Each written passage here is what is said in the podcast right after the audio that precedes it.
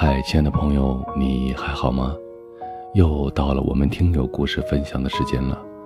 那今天呢，要分享的故事呢，是来自于一位远在深圳的听友。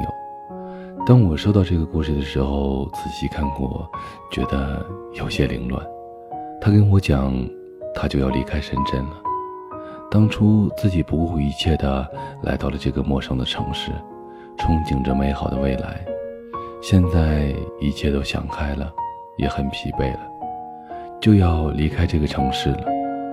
他希望自己写的这些能被录出来，让城市另一端的一个人听到。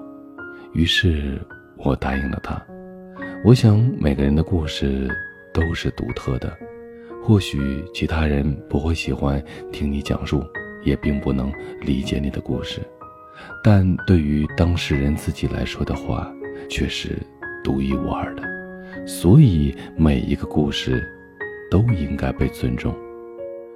二零一四年的五月份，我们相识在 QQ 上，有人加我，我就同意了。加上之后，我以为他是我认识的人，聊过几句之后，才知道。我们并不认识，只知道是同一个高中的校友。经过一段时间的交流，我开始对他有好感。得知他在 A 市上班，我在 B 市上班，我们离得很远，平常也没有见过面。我想等到过年我们都回家的时候和他见一面。我平常性格有点内向，况且我还是一个女生，得矜持。他不先说和我见面，我也没有主动。再说，他一年没有回家了，就放假几天，也挺忙。我大年初三就回到 B 市上班了，他应该是初四就回 A 市上班了吧？我在回 B 市的路上，整整的哭了一路。很遗憾，我没能和他见一面。在2015年的期间，我们联系的更加的频繁了。我也能感受到他一点一点的变化，一步一步的成长。他长得很帅，很有担当，也很成熟。他那时是一家大公司的总监，他经常出差，特别忙，一般都是我主动给他联系。我知道他在事业上升期，平时都特别特别的忙，但是我还是矫情的给他发过一条微信。发微信人家不回，就不要再发了。想你的人，再忙也会回一下的。然后他回复我，再忙都会回。他平时要陪客户吃饭喝酒，他应酬结束后回到家，他会告诉我他很难受。那个时候我好想我能在他身边，给他递上一杯水。我曾经送过他一个 Zippo 打火机，打火机代表初恋。还有一个星巴克的限量版的水杯，本命年那年还幼稚的送了一包袜子。我只是一个小白领，虽然我不怎么优秀，但是我也是比上不足，比下有余。那时我幻想他要是我男朋友，我简直就像中了五百万的彩票一样幸运。在二零一五年期间，我盼着他，五一、十一、元旦。能回来，我们见一面。他特别忙，始终没能回来。这一年，我们就这样保持着频繁的联系。期间，我拒绝了所有追求我的男生，只为等他一个不确定的未来。在二零一六年过年，我们公司一放假，我就立马回家，想看到他。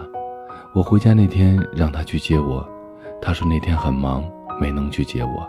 很不幸的是，我的脚又崴到了。过年这几天，妈妈不让我出门，我也不能找她去玩。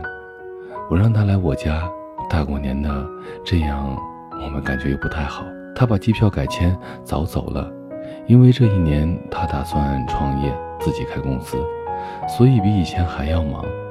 他告诉我，等不到我的脚好，他就该回到 A 市了，让我自己好好的注意身体。以后要照顾好自己，回去 B 市要我好好的工作。我的心，我哭了，哭的好久好久。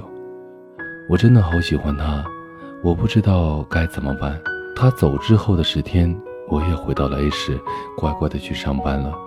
之后我们都联系着，他说我有时间可以去 B 市找他玩。我从小都是比较乖巧、有点内向的女生，B 市毕竟好远好远，还是自己勇气不够，一直拖啊拖。就在上个月，我辞职回了家，待了几天后，打算去他那里。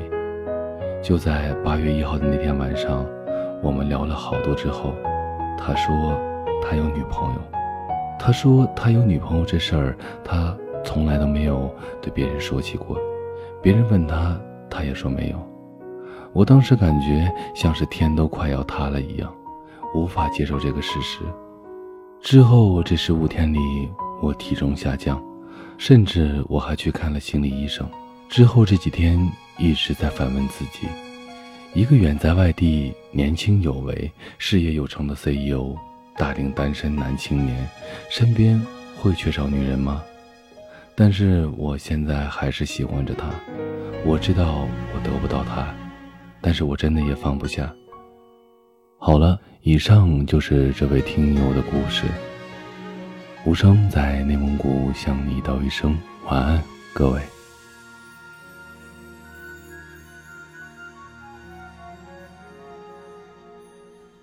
这一刻突然觉得好熟悉，像昨天、今天同时在放映。我这句语气原就是我们爱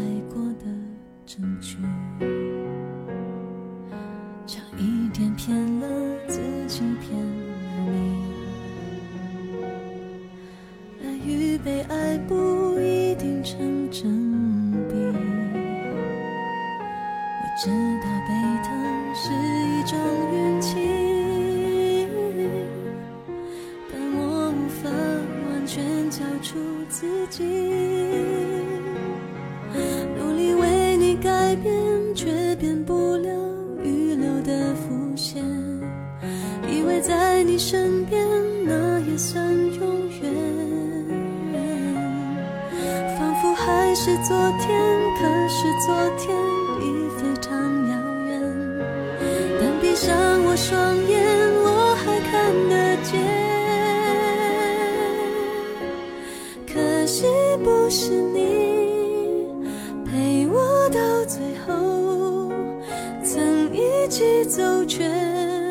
就是那路口感谢那是你牵过我的手还能感受那温柔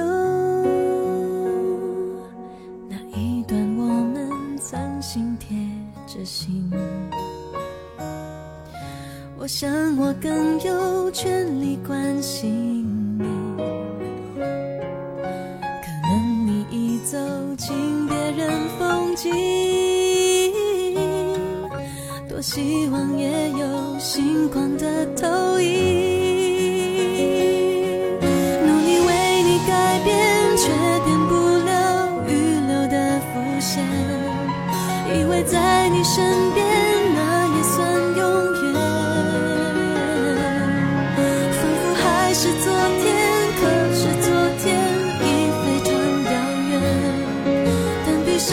双眼。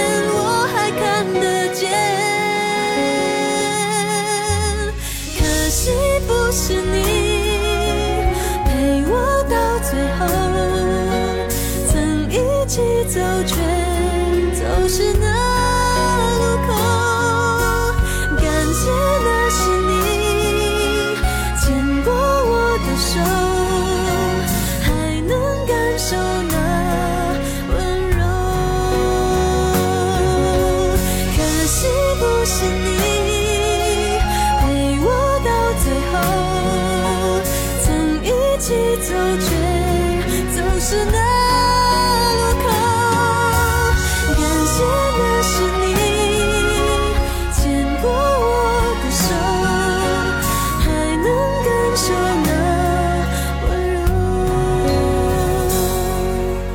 感谢那是你牵过我的手。